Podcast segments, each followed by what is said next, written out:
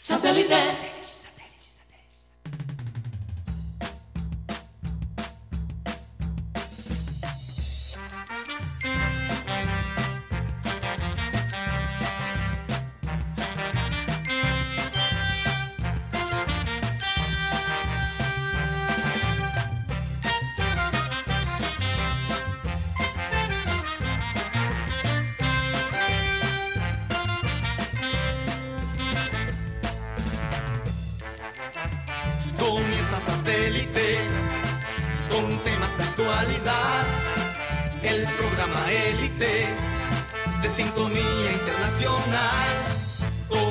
Conéctate a satélite. Al aire está satélite. ¡Satélite!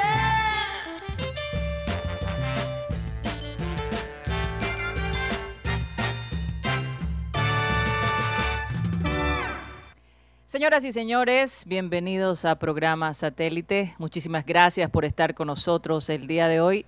De verdad, felices eh, porque Dios es bueno y porque tenemos vida, porque tenemos salud. No por el Junior. No, sí. exactamente, no exacto. Pero al mal tiempo, buena cara, Mateo. Mal tiempo, buena cara. Estaba tratando de ser positivo y me tenías que meter ahí eso, por Dios. Recordarles, como siempre, que estamos transmitiendo a través del Sistema Cardenal 1010 AM, a través del TDT de Sistema Cardenal, de nuestro canal de YouTube, programa Satélite. Qué bien se siente esa flauta de millo. ¿ah? Muy caribe, verdaderamente. Y bueno, recordarles, como siempre, que eh, se pueden comunicar a- con nosotros al WhatsApp 307 16 0034. Parece que el nuevo trabajo de Rocha comenzará a partir de mañana. Se sigue aplazando y yo reconozco que es mi culpa, pero también necesito que Roche llegue un poco temprano. A las 7. O sea, ahí estábamos O ne- sea. negociando eso. No, a las 7 de la mañana no. Estamos hablando de 30 minutos, Ok. 40 minutos más. Antes, ok. Vamos a saludar a la gente de producción, Benji Bula, Tox Camargo, Alan Lara. Tenemos acá en el estudio a Mateo Gueidos, Benjamín Gutiérrez, Juan Carlos Rocha y quien les habla, Karina González. Vamos a dar inicio a nuestro programa, como siempre, señores y señoras, leyendo la frase del día que dice así. Contrata a los mejores y déjalos hacer lo que saben. Si no, contrata a los más baratos y que hagan lo que tú dices. Hmm. ¿A quién le caerá esa frase, Mateo? Digo yo. Me gustó la respuesta de Guti fuera de micrófono. No lo Sí, voy a no, repetir. No, lo vayas a decir. No lo voy a vayas a decir. Pero cuando tú quieres que las cosas eh, rindan de una manera inteligente, exitosa, pues siempre vas a agregar a las personas que saben hacer lo que tú le pones a hacer, ¿verdad? Eh, que son expertos, que son Sí. expertos y que de alguna manera van a traer ganancia al proyecto que comiences. Si te vas por lo más barato, porque la persona te cobró menos, entonces te va a tocar lidiar con una serie de dolores de cabeza. Y, y yo diría, Mateo, porque a veces uno contrata personas que, que no son tan competentes y no realmente hacen las cosas que tú, que tú pides, porque la persona inteligente acata la información que tú das. Sí, pero también hay gente que no entiende lo que tiene. Yo siempre cuento est- esta historia para, para la gente que, que no conoce la costa, para darle como una, una idea de las cosas que ocurren. Eh, el, el cuento de, de este señor en Cartagena que estaba atracando con una, pilo- con una pistola de los años 1600 y cuando lo capturan se dan cuenta que el, el, el, el revólver era de la Segunda Guerra Mundial con un valor de 10 mil 10 mil, 20 mil dólares americanos. O sea, tenía la, pla- el, tenía la plata. Tenía la solución de sus problemas Exacto, en sus manos. ya lo tenía en sus manos. Y en vez de vender esa, esa pistola, él lo estaba usando para atracar a la gente en la calle en Cartagena. Así es, así es. Como dice Enrique Martínez, lo barato. Sale caro. Y hay gente con un Ferrari. Bueno, no creo. Uno ve, uno ve la gente que, por ejemplo, tiene los Ferrari. Que lo usan en momentos muy particulares. Tú nunca ves un Ferrari en un metedero. Wow. Bueno, de pronto aquí en Barranquilla sí, Mateo. Guti, no sé, tú quizás sabes más. de, de- más de- de esto. de- ¿Tú de- has visto de antes metedero un- o de Ferrari? Tú has visto un Ferrari y un metedero. Rocha. No, no. Rocha nunca. Hasta la per- yo no digo que, la- que los No, dueños de se, van en, se, se van en taxi o en, o en otro- en otra plataforma. Exactamente, Guti sabe cómo es la vuelta. Porque no se va a boletear. El dueño del Ferrari, del Ferrari, si se va a un metedero, no lleva el Ferrari. Porque es cada uno, no todo el Se mundo va en tiene, taxi. no todo el mundo tiene un Ferrari. Y no lleva, no, no lleva la mega. No, la pero, gente pero lo espérate, hay claro. gente, hay gente que le gusta llamar la atención. Entonces, cuando llega para el tráfico, ¿no? Pero- Llegó el Ferrari, todo el mundo. Es que la persona. Pero hay que saber cuándo llamar la No, atención. y si va con la J2, Igual- no, no se va a boletear porque sabe que ese carro Oye, hay muy pocos en bar- hay muy ¿esto pocos en la ciudad. Pero lo, lo que quiero exige decir, una explicación. lo que quiero decir es que ayer Arturo Reyes Mm. llevó un Ferrari a un metedero. Porque Mm. poner ese equipo, aunque no fue el mejor partido de Junior en la fase ofensiva, aunque Bucaramanga por momentos, por momentos jugaba bien, ¿cómo se te ocurre poner a 6, 7 jugadores atrás defendiendo? Lo que, lo, que, lo que más tenemos que rechazar en el fútbol es pensar que una manera de, una manera de jugar defensiva es simplemente poner 7, 8 atrás a, a cerrar el, el espacio. Eso realmente no da resultados. Mm. Si tú vas a hacer un equipo ofensivo o un equipo defensivo, no importa. No importa cuál es la intención del equipo. Tú tienes que ser proactivo. Eso es el ingrediente más importante en el fútbol. Ese es poner, poner el ritmo al partido. Mm. Porque hay, hay grandes clubes, hay clubes con tremendas nóminas que también pueden jugar defensivamente, pero ¿qué hacen los grandes clubes cuando juegan de esa manera? Ellos ponen las, las reglas, el ritmo del enfrentamiento. El manejo. Son proactivos. Por eso, por ejemplo, Mourinho tuvo tanto éxito con el Chelsea en los años 2000 Sí, que era un equipo donde la base era la defensa, que tenía obviamente jugadores interesantes en el ataque, pero que era la, la- la prioridad era siempre estar bien defensivamente. ¿Y qué hacían ellos? En vez de quedarse atrás, eran proactivos en anular el contrario. Entonces, la solución de Reyes no era, si él realmente quería apretar el resultado, que esa estrategia no me gusta, Sí. porque como hemos hablado con la selección, es un margen de error bastante pequeño, bastante delgado, pero si lo vas a hacer, lo tienes que hacer bien. Entonces el tema no es poner mitad de equipo atrás defendiendo, no, es encontrar cuáles son los puntos efectivos de Bucaramanga y pararlos. Ser proactivo. Y parece que en el último segundo el Junior paró, Mateo. Pero aunque fue un Por golazo, Dios. Karina, fue más que merecido. No Mm. se lo mereció. Bucaramanga para mí fue mejor equipo que Junior. Bucaramanga tuvo un ¿Cuánto, cuánto tuvo el, cuánto tiempo, qué porcentaje tuvo el, 60-40. el control del- Voy a hacer así. 60-40. más, para dar, para así, para pro- dar un Para sumar bien, para sumar Para bien. no embarrarla, como ayer dije. Pero ayer me di cuenta de algo y uno empieza a dar, ya uno se empieza a notar que hay jugadores en Junior que le falta mucha fundamentación técnica. Porque según lo que le enseñan a los jugadores cuando están en los primeros pininos del fútbol, sí. nunca rechaza hacia adelante.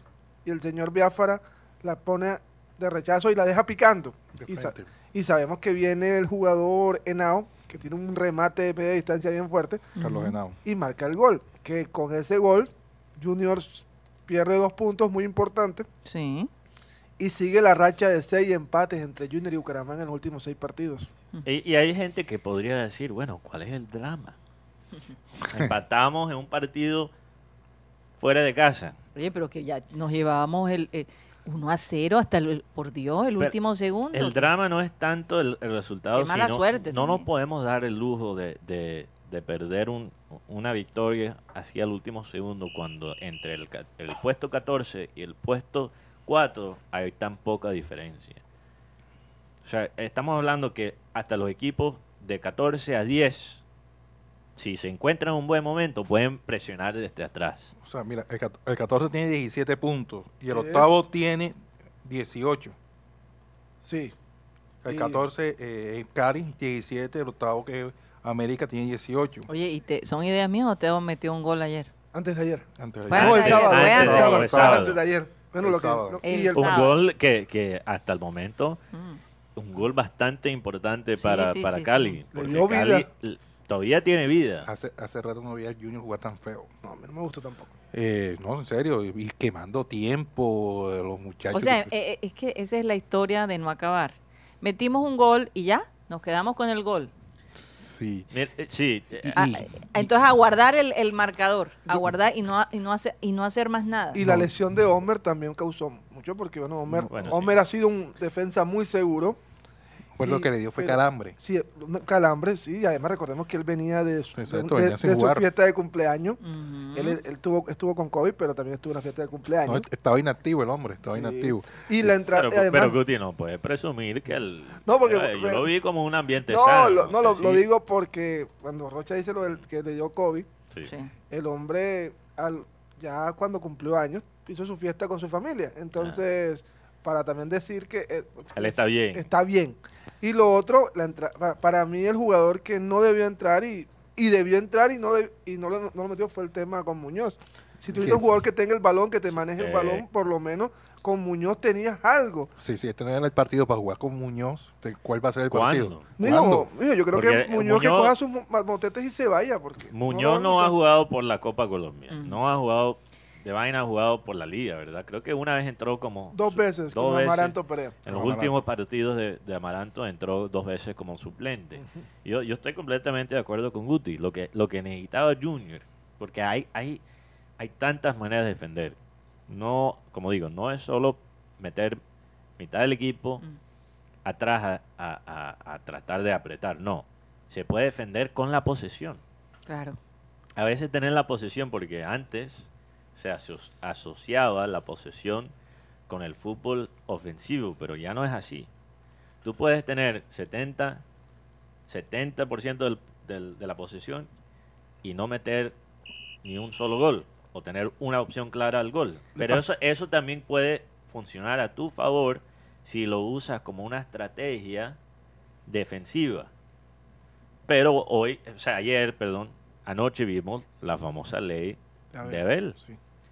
Y Si todo tú- lo, lo- Lo algunos- recordé enseguida. Algunos eh, oyentes lo han dicho. Por- porque es, cual. es cierto y, y no es solo un invento. Pero explica cuál es de- la ley de Abel. La, la ley de Abel es la siguiente y yo después vo- le voy a agregar una, una cosita más. Si tú, eh, si tú te pones atrás a defender el resultado, te pueden ocurrir tres cosas. El autogol, Así es, el penal o el gol del árbitro. Así es. Yo también agrego lo que, lo que hizo Henao, un golazo de ese, un, un remate desde lejos Sí. que era imposible de tapar como una cuarta opción, porque Henao se sintió, tuvo toda la libertad de disparar de esa distancia porque los jugadores del Junior estaban, eh, estaban contentos en simplemente tratar de tapar. Y, no llegó, y el Carmelo no llegó.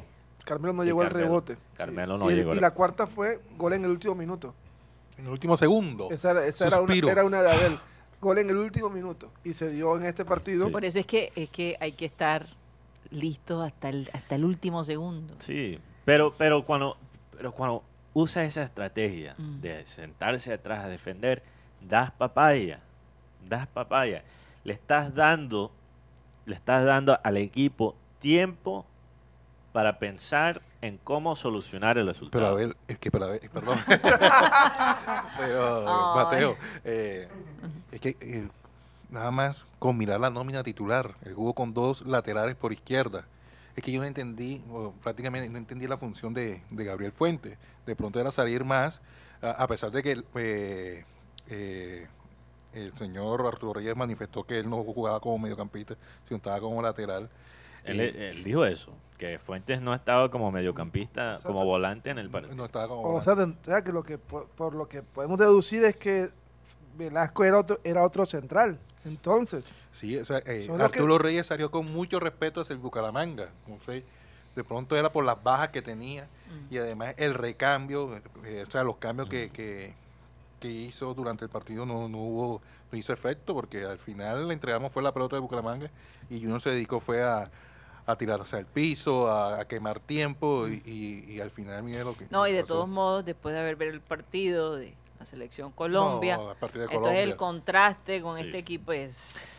El partido de Colombia, de, la, de, Y la- lo- de fuerte. Europa. No, y lo más, y lo más, lo más, lo, particu- fuerte. lo particular es que el, el próximo partido es con Jaguares. Sí. Y Jaguares y Junior están, en la- están peleándose en la Están posición. peleando y, y Jaguares Eh, es... Está goleando a los equipos 4 a 1, Y, 4 a y, 3. y goleando usando el contragolpe, Guti. Bastante. Que es lo que más le puede hacer daño a, Tanto Junior. a, a- a Junior. Ahora, la gente dice, porque la defensa, el, el argumento hacia el fútbol defensivo siempre ha sido, se puede resumir en, en la siguiente frase.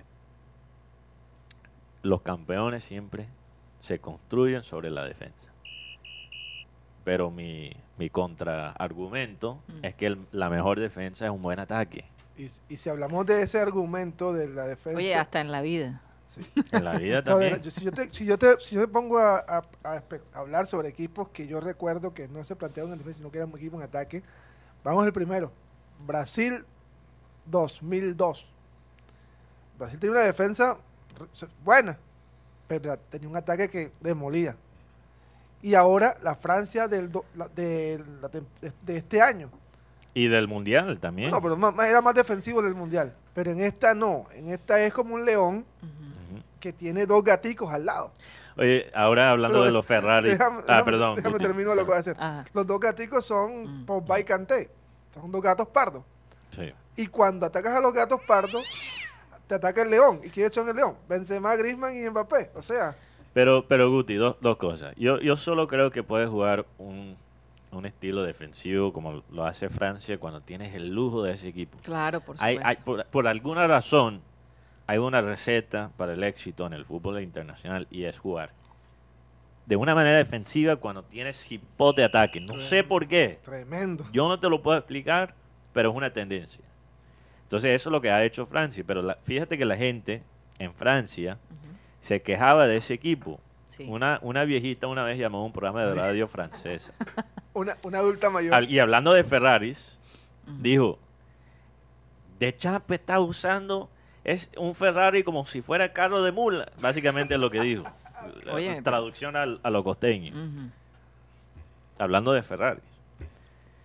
Pero Junior no tiene ese lujo de jugar defensivamente porque aunque la nómina de Junior puede ser muy costosa, no es superior a todo el talento que hay en ¿verdad? No, yo no yo no te podría decir, yo creo que Junior está entre las mejores cuatro nóminas, pero yo no lo pondría lejos, lejos, lejos del- de, los otros equipos en la liga. Junior, Junior está en nóminas, podemos decir el quinto lugar. Cuatro, cuarto o quinto. Sí, porque De cuando tú estás en el cuarto, quinto lugar, en calidad de nóminas, no en costo, sino calidad, tú no tienes el lujo de jugar defensivamente. Tú tienes que ir a buscar el resultado. Entonces, yo, yo vi un yo vi un tweet, no, no recuerdo quién lo mandó, quisiera darle el crédito. Alguien dijo, si Junior, si Junior jugara o en, en- en una liga de fútbol que tuviera, o si el fútbol, mejor dicho, si el fútbol fuera 80 minutos en vez de 90, Junior sería campeón del mundo. Ese pensamiento lo vi en Los Twitter. últimos 10, 15 minutos. no se es, jueguen. eh, óyeme, una Pero cosa. es por esa razón. Yo quiero que No importa el técnico, Karina, Junior sufre de eso. Mateo, eh, me gustaría que Guti estudiara un poco esa estadística. Vamos a hablar mañana sobre de eso. el- Sobre el rendimiento del Junior hasta los 80 minutos. Este y a en partir este de... ¿Qué pasa después de los 80? En general. Uy, en ¿Cuántos general. goles? Ah, no, me acuerdo, me acuerdo, me acuerdo, me de bastantes. Pero eso es lo que me preocupa de este Junior. Yo creo que ya hay más confianza que este equipo va a poder clasificar porque hace un mes Sí, sí. es difícil ahora porque se siente tan lejos, pero habían dudas si este equipo iba a quedar entre los primeros ocho. Entonces yo creo que eso ya no es la la- el tema. Yo creo que Junior va a quedar entre los primeros ocho. Pero posibilidades de ganar la liga Mm. con, con esta actitud de confiarse, no solo del técnico, pero de los jugadores, de confiarse después de un gol. Oye, No sé. yo, yo tengo que hacerles una pregunta. Hay un jugador del Bucaramanga que realmente me distrajo bastante. Pero casi que me, me estresó. Yo no sé si a ustedes les pasó eso, porque es primera vez, honestamente te lo digo, Mateo, que veo a un jugador de fútbol con una barba tan larga. Era una cosa que yo decía, Dios mío, en ese calor, o sea, yo sentía que le iban a jalar la barba en algún momento y lo iban a tumbar, yo no sé, es, es un poco extraño, no sé. ¿Cómo se llama este? Alejandro Quintana, Alejandro jugador Quintana. uruguayo. Es de Uruguay. Es el del... Argentino. Ah, argentino. sí. Anda, Guti, Gusti, te equivocaste, ya te están corrigiendo aquí. Ya me corrigen. Lo, lo que pasa... Alejandro Quintana. Sí, es argentino. Lo, lo que pasa es que Guti... Eh, De pronto él hizo una apuesta o... O, O una manta, ¿no? una- sí, algo pagando. así, no sé. sí, Un poco inusual, ¿no? Era un jugador. Parece es- esos judíos tradicionales.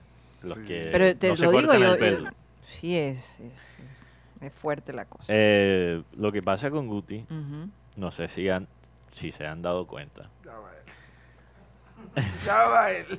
pero Guti últimamente, con la matemática, con los datos, todo, ya es el Guti que conocemos, pero a veces comete errores, errores que no... Bueno, los no computadores también cometen errores, Mateo, de vez en cuando. Sí, pero cuando los Por una mal, Pero Karina, mal funcionamiento. cuando los computadores cometen errores, muchas veces por culpa de los mismos usuarios. Entonces eso no es el caso con Guti. Guti no es un computador, No, Guti no. es Tengo cara, pero. un no- humano. Tiene cara de computador. Y. Guti, y Guti últimamente está cometiendo errores que antes no cometía. Pero del otro lado está más mal. No sé, yo, yo, Hay un virus. Guti, cuidado, no. Oye, no, mira lo que dice Guti, que le cayó un virus. Un Hay un virus, Ah, hay un virus. Aquí estoy viendo Él es una computadora. Alejandro Quintana dice: tiene tres apodos: Lungo, no sé qué significa, el Barbas y Matillazu. Matillazo. ¿Qué es esto? Voy a ver. Matillazo. ¿Por qué? Matillazu. Bueno, un personaje. Yo creo que, yo no sé, a mí me contaba Benji de producción que, que, que, que la hermana estaba aterrada viendo el partido, que decía, a lo mejor tiene hasta, hasta piojos en esa barba. E- e- Es, realmente, eh, de- te, te confunde. Ay, Dios mío. Oye, lo, lo, Cambiemos de tema. lo último de Junior, Mm. bueno, no, ni siquiera tanto de Junior. Porque también quiero que hablemos de, sí. de los Rexos y, y Tampa Bay. Los rayos de Tampa Bay. Eh, O las rayas sería, ¿no? Mantarraya. Mantarrayas. de Mantarraya, Tampa los. Reyes, también la gente Ujú. entiende, los Reyes de Tampa. Sí. Eh, lo de Sherman Cárdenas. Sherman jugó un partidazo. Y, jugó todo el partido. y jugó todo el partido. Y hay una cosa muy interesante con Sherman porque desde que Sherman era pelado, había toda es- esta expectativa sobre él. Él era uno de los talentos, mejores talentos, mejores prospectos que tenía Colombia en el fútbol. El Sherman se parece un poco a Cariaco. ¿Qué? No. ¿no Una versión blanca quizás. Sí. Por momentos. Ajá. Pero Sherman era uno de los mejores prospectos del, del fútbol colombiano. No, no solo, no solo en, en Colombia, reconocido a nivel internacional. Tanto así que el primer gol como profesional se lo hace a Nacional Se lo hace a a los Nacional. 16 años. O sea, mira, él estaba en el radar de los ojeadores de Europa. Y si uno ve a, a cómo juega Sherman cuando está jugando bien, se le nota algo de ese, de ese potencial. Pero a veces yo creo que ocurre algo para un jugador cuando el, el juego es tan fácil, tan fácil, que el- yo creo que lo de Sherman hasta cierto punto fue tema de motivación. Mm, Posible. Motivación. Entonces ahora encuentras a, a Sherman en Bucaramanga, donde estuvo antes de Junior, y donde jugó muy bien, muy, muy bien, antes de Junior, y ahora está de regreso. Y yo creo que para él ese sentido de pertenencia, de jugar en su club, ¿Dónde debutó? Donde debutó, es lo que lo motiva. Bueno, yo recuerdo a Sherman en su mejor momento en la equidad en el 2010, en esa final frente al Junior de Barranquilla que le partió la cintura a, a Román Torres. Mm. Sí. Después él vino aquí y el problema es que estaba de titular Giovanni Hernández. Sí, sí. Eh, Giovanni le decían en, en su momento a los jugadores que no corrieran tanto, que ya no estaba para esos trotes. Sí, sí, decían, eh, papi, ven, no, no corras, papi, ven, ven, ven, dame la ahorita, dame la ahorita. sí, sí. eh, y a raíz de esa situación, Sherman no se mostraba muy cómodo Ajá. en el momento de jugar. De aquí, de aquí salió para dónde? eh? Nacional. Para Nacional, Nacional le fue bien. Sí, me acuerdo que le- la- aquí hubo un comentario de que le tuvo miedo a la 10 de Junior. Porque cuando el Mm. Giovanni se va para Medellín, a Sherman le ofrecen la 10 de Junior. Y el hombre decidió, no, se voy para Nacional. Primer partido Nacional, recuerdo un partido del fútbol antioqueño, jugó Junior Nacional, sí. Mm. Sí. Y el señor Iván Vélez le ha metido una, una niña patada. Iván Vélez, imagínate. Sí, así que No, pero- ese pero- fue el recuerdo. Él ganó el, el campeonato Lo que pasa es que él, min- mineiro. cuando con- estuvo aquí, ¿Cómo, eh, ¿Cómo le fue en Brasil, Guti? Perdón. No, no fue tan bien. No fue tan bien. Cuando estuvo aquí ahora de regreso, él tenía a su hija enferma. Sí. Sí, Y claro. eso le afectó bastante, tanto así en su rendimiento. ¿Te acuerdas? Sí. Sí. Tenía que estar viajando, yendo y- y- No, yo, yo creo que eso, no hay duda que eso lo, lo afectó. Y por eso creo que, porque en Santa Fe tampoco rindió mucho. También yo creo que por esa razón, pero ahora que está en su tierra, ahora que está cerca de su familia, representa su ciudad donde él nació, se le ve la motivación que a veces le ha faltado en, en otra fase de su carrera. Sí, sí. No, es que, imagínate, no es- por más de que tú quieras concentrarte, eh, saber que tu hija está pasando por ese proceso. Y es una niña chiquita, ¿no? Bastante pequeña. Y cuando tú tienes también la altura de, de Mm. Sherman Cárdenas, no sé si se han dado cuenta. Yo creo que la excepción a esto es Messi. Pero los jugadores que han tenido éxito a nivel nacional, Ujú. a internacional, perdón, con la altura de Sherman, parecen unos asesinos. Parecen como unos hombrecitos que te pueden meter un cuchillo en una No, discoteca. pues, Cutiño es bastante bajito y ha tenido cierto éxito. Sí, Como, Sí. como, Ah, no, como hay- jugador, hay o sea, hay, excep- excepciones. Pero fíjate, fíjate Mm. el- lo de Cutiño. Porque Cutiño tuvo éxito, no tuvo tanto éxito en Inter, Pero sí en Liverpool. pero sí en Liverpool, que el Mm. Liverpool, al- en Liverpool le dieron esa motivación. No, lo acogieron, lo lo acogieron. acogieron. Y después fuera el Liverpool, nada. Nada. No, no- no está ni jugando con el Barcelona, juega muy poco. Sí, yo no sé. Mira que Mira, mira por ejemplo, Guti, Lástima. este jugador, eh, él era argen- argentino, Maxi Morales, Maxi Morales, sí, que estuvo en Estados Unidos. y también jugó en los Estados Unidos, jugó en Atalanta. Fue la primera vez que escucho de Atalanta por él. Eh, él era un genio. Y el hombre parecía un, un sicario, pero un sicario de De de- 1.5 metros. iba a decir otra cosa. Porque que iba a decir un sicario de enano. baja calaña, iba a decir. No, Guti. Ayer, No, pero, pero si tú vas a jugar en el fútbol y tener esa altura, Mm. tienes que tener todavía más motivación que los otros jugadores. ayer en Cartagena se Y la dio... Y. Sherman se ve demasiado buena gente. Ayer, ayer en Cartagena se dio un hecho, un hecho histórico. Porque bueno, ayer vimos el partido entre Barranquilla y Cartagena, ganó Cartagena tres goles por uno, y en Cartagena está jugando Juan Pablo Pino, ese jugador que deslumbró al mundo con su buen fútbol, el, el cartagenero que por temas disciplinarios no, no, no llegó a ningún lugar, y hizo el tercer gol el muchacho Jesús Díaz. El hermano de Luis Díaz también mar- está marcando goles en el Barranquilla y eh, tiene 17 años. Buah, Así que fue un partido muy chévere. Me lo pude ver por el. Oye, de todos modos, qué presión para él. Pero no se nota. con- No se No. nota. No se nota la, la presión porque Jesús- lo que está haciendo Jesús Díaz en, en el, en el Barranquilla, eh, la se gente, está notando, se está la notando. gente lo debe analizar porque, y esto podría ser controversial, Mm. pero yo creo que Jesús puede ser mejor que Luis Díaz. No que sea mejor. Que lo dice la familia, lo dice la gente que lo han visto jugar, que es mejor que Luis Díaz. Pod- no, Po- podría ser mejor que Luis Díaz. Porque, Oye, tú no sabes que eso pasó con Serena Williams y Venus Williams. claro, Venus, que es mayor, comenzó y, y su carrera se disparó. Venus Williams entonces, todavía es una de las mejores la de la tiempo. familia decía, pero Serena es mejor. Y la historia demostró que en efecto Serena era mucho mejor en su técnica de tenis y mucho más fuerte. Y su potencia. Su Pero potencia, es sí. interesante porque yo, yo veo a Je- Jesús Díaz Mm. y, y veo algo en él que no tiene Luis Díaz y es ese sentido. Bueno, sí lo tiene Luis Díaz, pero creo que José Jesús Díaz lo tiene todavía más, que es el sentido del pase. y el tiro Mm. libre que tiene, tiene, buen tiro- tiene un buen tiro libre. Tiene un buen tiro libre, pero es esa visión que poquito a poquito Lu- Lucho lo ha aprendido y ha mejorado en ese aspecto bastante, porque antes dependía casi totalmente de su velocidad. Ahora se, se nota como el pase que le dio a Duan, Sí. eh, que lastimosa, lastimosamente Duan se lo comió, Se lo tragó. se lo traigo.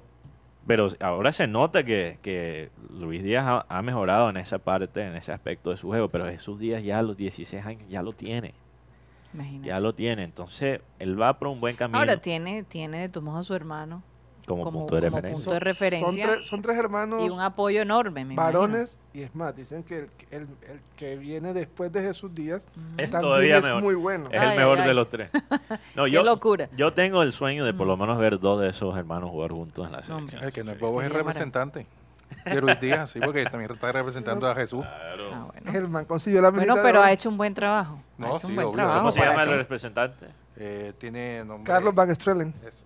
¿Carlos qué? Van Strelen, Vargas Strelling. Él, es, ¿Cómo? él es colombiano. colombiano, pero con ascendencia holandesa. Oh, Ah. Interesante. O- Oigan, o eh, belga. vámonos a un corte comercial y después que regresemos vamos a hablar un poquito de, de béisbol que definitivamente mantiene los televisores prendidos en la noche. Eh, emocionante, realmente. Yo no sé, Mateo, yo veo en el, en el oeste a los gigantes muy fuertes, de verdad. En las Pero ligas bueno, nacionales. en las ligas nacionales y en Sí. la liga americana los Rexos se están perfilando como un equipo bastante consistente.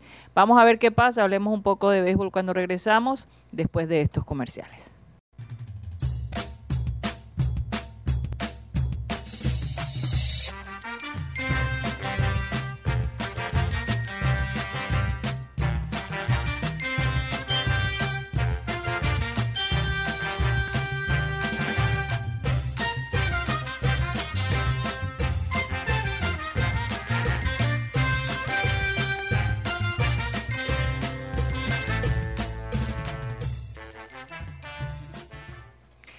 Esto es programa satélite que se transmite desde la ciudad de Barranquilla, Colombia, South America.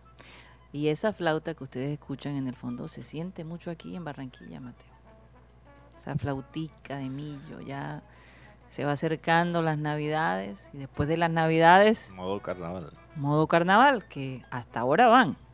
Tú sabes que alguien me dijo que están proponiendo en Colombia, eso puede ser algo absurdo, no lo creo porque realmente no lo he visto en ninguna parte, pero están diciendo que en diciembre van a tratar de no exigir las máscaras. Mm. Eh, Ah, sí. eh, Sí. está- están hablando al respecto, Mateo. Sí, porque supuestamente ya hay un porcentaje alto de la gente vacunada. Pero eso lo ese mismo error lo cometió los Estados Unidos y después no se pudo echar para atrás. Hay un alto Eh. porcentaje, más del 75% ya debe estar de la población Hombre. va- vacunada. en Con ese las entonces. dos. Con, La las dos- verdad- con las dos vacunas, con las dos dosis, perdón. Me parece bastante preocupante Sí. la, la idea de quitar por ahora eso cuando todavía la cosa está... eh, podrí- podría dañar muchos eventos futuros, se los digo así. Sobre, sobre todo por lo que dijo el señor Moscoso, Moscoso o Moscote, no me acuerdo, dijo que aquí en Barranquilla estamos viendo 11 variantes del COVID. Sí, de, de la Delta más que todo. La Delta, así que por eso hay que, seguro mató a confianza, así que relájense. Y solo uno, solo tiene que mirar a- hacia la Florida para ver cuáles han sido los resultados de quitar la regla de la máscara Por antes favor. de tiempo. La gente, entonces, ¿qué pasa? Que tú no las puedes controlar. No, usted no me exija que tenga la cámara porque ya no es obligatorio. Sí. Entonces, yo, yo no sé, a mí me parece eso, pero bueno, vamos a ver qué pasa de aquí a allá, si eso es verdad. De igual, ya hay está la idea de una píldora, de una píldora que se llama Molnupiravir.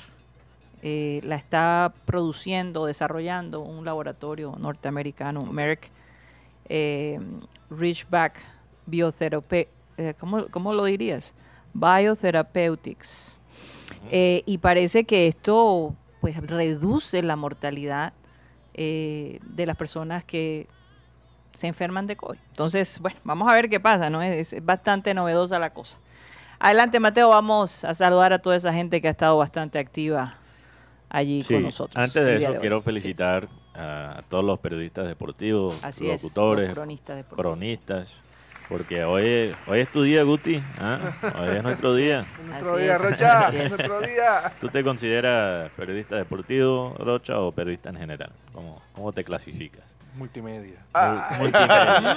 Mm, bueno, sí. Oye, buena pre- De la- Una buena eh, respuesta. buena respuesta. Una buena respuesta. Bueno, saludos a todos nuestros colegas y a los buenos. a los buenos, los a malos, los mediocres también. Eh, no, no, no, no, no. A los da- No, no, no. Fíjate que fue Guti, ¿ah? Yo, yo estaba completamente positivo. Caíste, como dicen por ahí. Guti, Guti me hizo tragar la mague. Eh, pero no, en serio. eh, ¿qué, qué sería el Feliz deporte día. Feliz día. sin las figuras, las figuras grandes del deporte, los atletas, pero también sin los, de- sin, los periodistas? sin la difusión que se le da. Así es. Edgar Perea, Abel González Chávez, la gente que le ponía el sabor al, Mm. al asunto. Así es. Bueno, un saludo a Jorge Álvarez, Beto Vargas, Freddy Calzo, Luis Rodríguez, Jorge Noguera, Joan Nieto, un oyente muy especial. También un saludo a Juan Gómez, Bebe Films, que dice ni el Barranquilla hace eso. Hablando del Junior. Joan Nieto, no, no se te olvide bueno, la cita con nuestro querido Tutino aquí. Ah, no, no, él sabe. Él Vamos sabe. a, a- a- a lo- a lograr que él venga a visitarnos. Sería muy lindo tenerlo Sí, acá en el Y si no- programa. esta semana. Y si nos consigue una bruja, mucho mejor. Ahí, Guti, Guti, La bruja Verón. eso, eso es echar fly. De una. yo no- Eh, Bebe Films que dice ni el Barranquilla hace eso, hablando del, del Junior. El Junior que dice ser grande sale con esas. ¿Esas Dios. qué? Eh, un saludo a Fernando Huelva, Julio Rodríguez, Catis Calzo, Catalina Noguera, María Martínez, Frank Rivera, que dice buenas tardes, saludos, reportando sintonía siempre con el mejor programa. Y aquí Frank dice que es abelista por siempre Ah, hoy día del locutor deportivo. También un saludo a Enrique Martínez que dice, se puede defender siendo ofensivo, como el, como el Junior va a salir con esa siendo, entre comillas, un equipo grande. Vengo de ver a Colombia y veo a Junior, carajo, qué rabia. No, no, total. Estamos contigo, Enrique. Eh, no, y, y lo que más da rabia es que hemos visto cosas positivas con Arturo Reyes, entonces sentí que el partido de anoche fue como un paso hacia Un atrás. paso hacia atrás. Bueno, pero a veces hay que echar para atrás para echar para adelante. Vamos puede a ver. ser, puede vamos a ser. ver. Ojalá que sí. También un saludo aquí rápido para terminar la lista a Candido Bruncho, Charlie 1212, Pedro Pico, Rebeca Lausa, Yolanda Mengual, que dice "Yo- Junior siempre de lo mismo, faltándole 5 para el peso, Alfonso Coronel y Fernando Vaca. Y todos los oyentes que nos escuchan a través del sistema Cardenal 1010 AM, que nos escuchan por Spotify, que nos escuchan a través del tiempo, en el futuro. En la que- distancia. En la distancia del futuro, a través de esa dimensión del tiempo. ¿Cómo están las cosas por allá? ¿Cómo terminó el, el partido Oye, ¿tú te Colombia imaginas- ¿Cómo quedó Ecuador? Colombia ya? Sí, ¿cómo quedó? ¿Tú te imaginas si, si, no sé, Colombia tiene un ast- astronauta barranquillero y, y nos escucha allá en la luna? Eso sería maravilloso. Yo conozco gente Reportando, reportando sintonía desde la luna. Yo conozco cazadores que no, pues, recién desde el bosque. Sí, Claro. claro, claro. Desde el barrio del bosque. Barrio Ah. del Bosque, claro que Qué, sí. qué- Oye, tú- qué gracioso, Guti. Ajá, Mateo. Vamos a hablar de, de, de béisbol porque Sí. hay mucha gente. No, aparte, mucha gente estaba viendo el partido de fútbol de Junior, prefirió terminar viendo el partido Claro, de es que el partido de los Rexos con Yo, el yo, Tampa yo ayer, estaba entre las dos cosas. Sí, sí. No, Lo. Puede estar pasó. entre las dos. Eh, Pero muy emocionante, por supuesto, cuando tú eres, eh, digamos, tu equipo favorito está ganando y de qué manera. Eh, y sobre todo, pese a los comentarios bajacañas de mucha gente. Entonces uno siente como un fresquito ahí. Yo, propiamente no tengo esos dimes y te diretes, pero eh, los escucho atentamente y me da un fresquito cuando, eh, digamos, lo bueno habla por sí solo. Eh, sí, yo, yo, yo reconozco que yo no, yo no tenía mucha esperanza. eh, con, como fanático de, de Boston, no tenía mucha esperanza que, que las Medias Rojas iban a ganar. Eh, y parte de la razón, sí, no, está bien, ponme la musiquita de béisbol, está bien. Eh, parte de la razón que me sentía así, Karina, es que para mí ya ganarle, sacar, sacar a los Yankees en la postemporada era suficiente. Eso casi era como una O sea, serie tu mundial. expectativa realmente... O sea, lo que venía era adicional. Sí. Eso ya fue... añadiduras, podemos Sí, decir. exactamente. Sí. Como la cerecita que se pone arriba de- del helado. Mm. Eh, esta serie de Boston-Tampa es una de las mejores series de béisbol en la postemporada que he visto en mucho tiempo. Eh, no solo por los equipos, sino las controversias que, que se vieron. Eh, en contra, los dos equipos realmente. Los dos equipos sufrieron cosas un poco extrañas.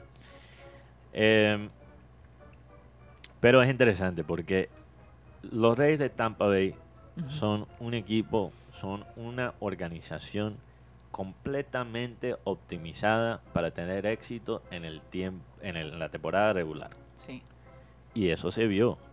Ellos tuvieron una temporada, Karina, casi perfecta. Increíble. En todos los sentidos. Oye, por eso sus, sus seguidores estaban muy, muy Sí. cómodos, ¿no? Bueno, uno no puede ser tan cómodo siendo fanático. Pero tenían la confianza que tenían un buen equipo. Sí, tenían confianza que eran uno de los mejores equipos, si no el mejor. Sí. Pero uno que un, un hincha de, de un equipo que nunca ha ganado una serie mundial no se puede confiar. No, claro, obviamente. Y Siempre hay ese negativismo, lo vivimos nosotros. Bueno, Sí. no, no nosotros lo vivimos mientras los Rexos pasaba esa racha de los 100 sí, años, ¿no? sí, la ah, ya maldición. sabemos que la maldición, que no Del vamos a ganar, que Sí. exacto. Yo entiendo ese, ese, ese sentimiento. Claro, claro que sí, lo he vivido, aunque las medias rompieron con esa maldición cuando era muy niño, entonces Sí. no lo viví por mucho tiempo, pero lo- he vivido con, con otros equipos Mm. que yo apoyo. Eh, si comparas eso de Tampa, una temporada regular casi perfecta. Mejores lanzadores, grupo de lanzadores, incluyendo Patiño, Sí. en la Liga Americana. La segunda mejor, si no estoy mal, ofensa con el bate En la Liga Americana. Por eso digo, una temporada casi perfecta. Y lo que más resaltaba la gente de Tampa en, en una, en una época del béisbol, Sí. donde es o home run o ponche, ya no es como antes, que ellos sí saben cómo jugar el deporte, el juego, sí saben cómo correr las bases, sí saben de estrategia, o sea, eran el equipo ideal. Mientras que comparas con Boston, que entró a la postemporada arrastrando las nalgas por el piso, o sea, de vaina, clasificaron, Sí. casi ni siquiera llegan al comodín. Un equipo supremamente imperfecto le gana 3 a 1 al equipo perfecto. Sí.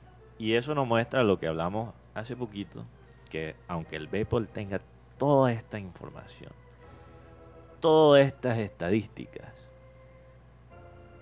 los huevos también funcionan. ¿ah? Total. Ponerle algo de huevos al asunto todavía Total. funciona. La mística ovalada, como decían los grandes periodistas. Todavía funciona. Oye, pero ¿cuántas veces, Mateo, ha pasado en la historia que, una, que un equipo gana el wild card o el, el- como dicen, el comodín y termina ganando la serie? ¿Cuántas Mm. La veces serie ha pasado? mundial. Ajá. Eh, no sé cuántas veces ha pasado. Pero ¿no? ha pasado varias Eh, veces. no es tan común. Ha pasado, eh, bueno, cuando la Medroja rompieron eh, con la maldición en 2004, Ujú. ellos eran equipo de comodín. Los, O sea, ya hay, ya hay una historia con los Rexos. los nacionales de Washington, También. cuando ganaron hace dos años, Eran comodín. eran Era comodín. comodín, sí. Eh, entonces hay, hay historia de los equipos comodines Mm. jugando bien. Eh, pero pero más, más que eso, Mm. yo creo que sí es la personalidad. Porque si Tampa está perfectamente optimizado para la temporada regular, Boston está perfectamente optimizado para la postemporada. Y eso siempre ha sido parte de la cultura de Boston. Mm. Porque Big Papi, Big Papi tiene unos muy buenos números en la temporada regular, pero todo el mundo sabe que en Big la- Papi era todavía mejor En la en postemporada. la postemporada. Oye, ¿y qué viene después de todo esto, Mateo? Como para la, la gente tenga una idea cómo Sí. va la, la cosa. Bueno, todavía falta mucho béisbol en la postemporada. Se falta definir los Astros contra lo- las medias blancas de Chicago, Así es. que están todavía jugando su serie. Están los Dodgers con... Sí, pero eso es Liga Nacional. Liga Nacional, Terminando aquí Liga Americana. Houston, Chicago, que están jugando ahora mismo. Está ganando Chicago 1 a 0. Ujú, El ganador de esa serie divisional juega contra Boston. Así es. Del otro lado tienes a eh, los Dodgers y eh, Los los, Gigantes. gigantes, donde está el último colombiano que nos queda Sí, en la postemporada, que es Donovan Solano. así es. Y del otro lado tiene los Brewers, los cerveceros de Milwaukee, contra los Bravos de Atlanta. ¿Sabes? Ahí quién ves, porque yo, yo estuve preguntando y bueno, mm, algunas personas están un poco negativas que los Dodgers ganen eh, Los a los Gigantes son tremendo porque están, equipo. están, debe estar Tony Avendaño que no se cambia por nadie. Yo, yo diría que los gigantes son como lo- los, los Reyes de Tampa, Mm. pero con experiencia. Pero tú te imaginas si Mookie Betts, fortaleza. Sí. si, Tienen- si los Dodgers ganan y entonces Mookie Betts tiene que jugar en contra de su ex equipo, eso sería Eso- cualquier cosa. Eso me haría llorar, Ya, Karina, te aquí, lo- te estoy lo le- confieso. aquí estoy leyendo Mm. sobre el tema de los Lo comodines. filmaré. Yo con, es- con esa figura, en el 97 co- ganó eh, los Marlins, Mm. después de ser comodines en la Liga Nacional. Recordemos ese título del el equipo de Edgar Rentería con el hit de oro. Sí. Y también lo hicieron en el 2003. Como comodines quedaron campeones. Y en el 2004, lo que hablaba Mateo, el tema de los Boston Red Sox. Así es. O sea que hay, hay Sí, posibilidad. sí, Ahora, eh, entre, solo- entre Atlanta y... Bueno, el comodín realmente es un concepto relativamente nuevo en la historia del béisbol. Pero estos son todos los equipos que han ganado. Como ya dijo Guti, los Marlins, las dos veces que ganaron, ganaron el comodín, como equipo de comodín. Los Ángeles de Anaheim, creo que ya lo mencionaste, ¿verdad? No, no. no, no lo mencionaste. Mencioné fue Boston. Los Ángeles de Anaheim en 2002. La Media Rojas en el 2004. Los Cardenales en el 2011. Los Gigantes de San Francisco en 2014. Ese fue el que ganó Rentería. No, Rentería ganó en el 2010. 2010. Ah, ok, verdad. Que ganaron, la- ganaron la serie. Y los Nacionales en el 2019. Ahora, es posible, hay mucha posibilidad que este año sea otro, otro ganador comodín y no es tanto por Boston. Es porque el equipo más talentoso O sea, es, y es se Los pueden, Ángeles, se pueden que enfrentar, entró como un equipo de se comodín. pueden enfrentar Sí. dos comodines. Gigantes contra Boston. Se pueden enfrentar en la final. Gigantes no fue comodín. No, no, Gigantes no fue. Entonces, Do- Dodgers- Dodgers, Boston puede Dodgers, ser la- final comodín. yo no sé si eso ha, ha ocurrido antes, no, no, no tengo ese dato, si se han enfrentado dos equipos de comodín en la serie. Mm. Eso no lo sé. Hay que buscarlo, porque sería interesante. Así que tienes dos tareas, Sí, mi querido. En fútbol y en Oye, hoy también, eh, Mateo, se nos ha olvidado decir, se celebra el Día de la Raza, Día de el la raza. descubrimiento de América. Eh, aquí dijo un oyente, Redescubrimiento. redescubrimiento, sí, aquí dice un oyente, el día que Cristóbal Colón trajo a todos esos bandidos acá. y las enfermedades, más que todo. No, eso y es verdad. ¿eh? Eso fue en Bahamas, en la isla Gu- Ya la- ya encont- encontré. Guanaín. Ya encontré una, por lo menos. ¿Cuál? En el 2002 Ujú. se enfrentaron Anaheim y San Francisco. Los dos venían del comodín. Ah, bueno. La única vez que ha pasado. Hasta ahora sí. La única La o sea, vez que, única. que puede suceder. puede Sí, puede suceder. Sí, De, bueno. de la vez que vino Cristóbal Colón han pasado 529 años. Ujú. Así es. No, ya- ya- encontré otra. San Francisco y Kansas City, 2014. Ah, entonces ha pasado varias veces. Sí, ya no, ese- Bueno, dejamos ahí la pelota, quieta. la pelota quieta. pues sí, sigue sí. buscando y encontrando. Oye, obviamente que acá en Colombia este día básicamente se pasa para el lunes, ¿no? Yo Que por eso este decía fin que de semana es puente, Mateo. yo por eso decía que el lunes ayer era puente. Ah, No, es después de lo sucedido. La ley Emiliani. Después de lo Un, sucedido. Día de la poli- raza. un político Día de la cartagenero. raza, Día del y árbol. esta es la semana de Uribe. Hay muchos niños fuera. Tomando Bien. algunas cortas vacaciones. Mucha gente le dice la semana de receso. La semana de receso. Sí, para no mencionar. a Ah. Uribe. Ay, ay, ay. ¿Qué le tienen en contra de Fernando Uribe? Fernando Uribe. Eh, No hay, o de no hay Mateus. razón, ¿no? De Mateus. de Mateo. en, to- todo caso, este hoy es un día en donde muchos colegios hacen actos cívicos y hablan de, No, del o sea, Día de la raza. Yo recuerdo de esa época. Sí, el día del Ah, árbol. verdad, también. ya no lo celebran porque están de vacaciones. Bueno, en- en- cuando yo estaba en el colegio, la, la bendita semana de Uribe no existía. Qué lástima. Día del árbol también es el día, un día como hoy. Un día como hoy. Sí, día del árbol. Día del árbol y día de la raza. Hablando del día del árbol, Y no ignorado. día del árbol, eh, por lo menos está el dato, dicen que 31.390 personas ingresaron al Metropolitano el pasado domingo, Eso está abajo, me da mucha que pena. tenía un aforo de 33.450.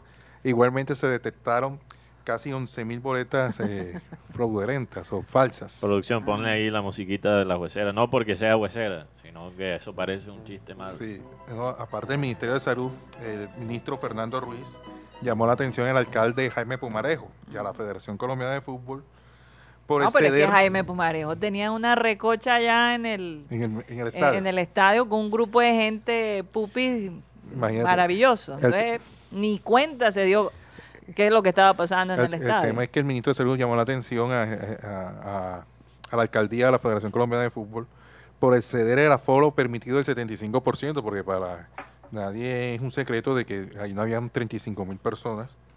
Y de paso eh, manifestó que deben de, vigilar más el tema de la bioseguridad, porque Por mucha favor. gente sin Pero si tapabocas. el mismo alcalde estaba con otro, otro personaje sin el tapabocas y sale en el periódico. Digo yo, por favor. Eh, aquí Luis Rodríguez Karina dice que sí tenemos un oyente, unos oyentes en la luna, pero Ah. el motel. ¿Cuál motel? Se llama La Luna. Yo conozco un barrio, no conozco En Marambo. Oye, pero cómo me sabotearon mi, mi sueño, ¿no? Caramba. ¿Quién fue ese? Luis Rodríguez. Luis Rodríguez. Yo como Ese Luis Rodríguez es un cuento. Ay, ay, ay. Bueno. Entonces, este, esas estadísticas, Rocha, esa información, me da risa, de verdad. Sí, sí. 33 mil personas, no se lo cree nadie, por favor. ahí, eh, ahí habían como unas 40 mil personas en el estadio. Y según la información que también nos llega es que hubo, hubo gente que vendió dos veces el mismo QR. QR. QR, sí. Y cuando la gente iba a entrar, Ay, lastimosamente. ya usted entró. Ya usted Ya, ya, Ya entendió, usted entró. Según tengo Eh, entendido, tú eres el clon de esa. de Entonces, esa entonces boleta. por eso, si tú 800 tienes millones de pesos se pudo Ah. haber ganado una, un- ese grupo de personas que vendieron dos QR veces. falso. Sí. O sea, si tienes un QR verdadero, tienes que llegar al, al Sí. estadio tres o cuatro horas antes, por si acaso el O- falso se te mete. O saber, o saber a quién se lo compras. Porque muchas veces es- hay, hay revendedores que son Oye, buena papa, pero hay revendedores hablando que son de eso- unas joyitas. Explíquenme el partido de del jueves. Eh, ya se vendieron todas las boletas, aparentemente. Sí, ya. ¿En cuánto se están revendiendo, Rocha? Tú que sabes En- de, de en- todo un poco. eh, ¿Cómo se llama eso? En la, bol- en la bolsa, Rocha. En la bolsa negra. No, este, Tengo eh, la bolsa están, negra. están pidiendo lo mismo precio de Brasil, pero es- ellos se dejan de negociar.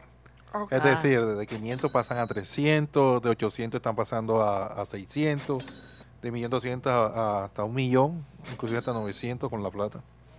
Hay que revisar, hay que re- revisar el QR. Oye, pero Rocha, tú estás muy enterado de Oye, ese pero- tema. No, porque es que, es que aquí Pero se cerquita la respuesta tan- venden. Ah, Qué respuesta tan embolatada, Rocha. O sea, no, No, no tienes porque- que dar un rango ahí de No, es que, No, la que más si quieres vamos ahora. occidental. Vamos, y eso Ah. te llega. Es que yo tengo varios amigos que... lo más costoso, lo más costoso. occidental. Lo- sin que te roban. Sin que te pongan el QR falso. Sí, que ponga el Que QR ese, falso. ese es el problema. Ese es el riesgo. Ese es el riesgo. Oye, tú Imp- sabes, O imprímela. lo peor de todo es que a veces uno paga más por el que es chimbo. ah, Que por el Es real. que eso estábamos, eso estábamos hablando con el tema de las pruebas. la gente Hay viva, gente que no se Hay que ser prevenido, hay que comprar las cosas con tiempo, esa es la verdad. Hay gente que, no se quiere el último que no se vacuna porque le da temor, pero, pero sí falsifican los famosos... Ah, sí. La- y, valen, y valen 180 mil pesos esa falsificación. Ay, ¿tú cómo sabes, Guti? Tengo información de primera mano. Oye, Yo, yo, ah, yo siempre he dicho, me parece un poco extraño que Guti nunca ha sido víctima de un atraco. ¿No será que Guti es un allí un capo de allí? Del recreo. Del recreo. No creo. no, no, no creo. Lo que pasa es que Oye, no, no hay papaya. Hay otra- historias, hay historias de unos mafiosos que, que son el más jefe No, pero- y la gente ni siquiera sabe, piensa que eres el viejito del A barrio. lo mejor lo que hacen es que lo respetan. Y le dice, este es un hombre de Dios, no nos vamos a meter con él. No creo. Pero tú dañando mi testimonio con tu comentario. O sea, Oigan, ayer hablamos de, de esta influencer que supuestamente iba a transmitir su, su operación eh, vía streaming, ¿no? Y aparentemente la Sociedad de Salud no le permitió, dice ella, no me permitió trabajar ni pasarme en vivo y en directo, ni en plataforma ni en ninguna otra parte. Supuestamente ella quería ayudar a los estudiantes de medicina y a aquellas personas que estaban interesadas en, un, en este tipo de cirugías y no le permitieron ayudar a esta gente. Entonces, ¿Dónde estaba el no digo, creo? este, eh, si, si uno hubiese querido ayudar a una persona, no le cobra. Porque los estudiantes viven bast- bastante estrictos. Imagínate pagar 80 mil pesos por ver una operación. Cuando en Google la puedes encontrar. No, cuando esos Eh, estudiantes están pagando un pocotón de plata por los libros, por ¿tú crees favor. que ellos... Si quieres ayudar, hazlo gratis. Yo creo que o el médico se echó para atrás. Bueno, las autoridades de salud dijeron, no, esto no puede pasar. Imagínate todo el mundo queriendo mostrar una cirugía. No, no, no. No. No, Por no cierto, tiene ni mañana- pie ni cabeza. Me alegro Ma- sinceramente que Sí. trate de reinventarse de otra manera. Tienes toda la razón, Karina. Y eh, aprovechando, quiero decir que mañana voy a estar transmitiendo mi cita dental. Ay, Eh, por Ok. 25 mil pesos eh, la entrada. El VIP para estar ahí en persona Son es 40 ba- 100, ah, son 100 barras, 100 ¿no? para ver mi cita dental. Quiero aprovechar aquí Y el, el espacio. Camarógrafo Mateo, es por Rocha. Dios. El camarógrafo es Rocha. Así que no te preocupes, eso va. Eso está bueno. Óyeme. Ay, caramba. Qué cosa lo que se inventa la gente. Bueno, se nos acabó el tiempo en Sistema Cardenal, pero recuerden que nos pueden seguir a nuestro Clean Clean 100% digital a través de nuestro canal de YouTube Programa Satélite. De nuevo, les recuerdo que estamos de lunes a viernes de 1 y 30 a 2 y 30 de la tarde aquí en la 10 10 AM. Muchísimas gracias y seguimos a nuestro Clean Clean digital. Ok. Satellite.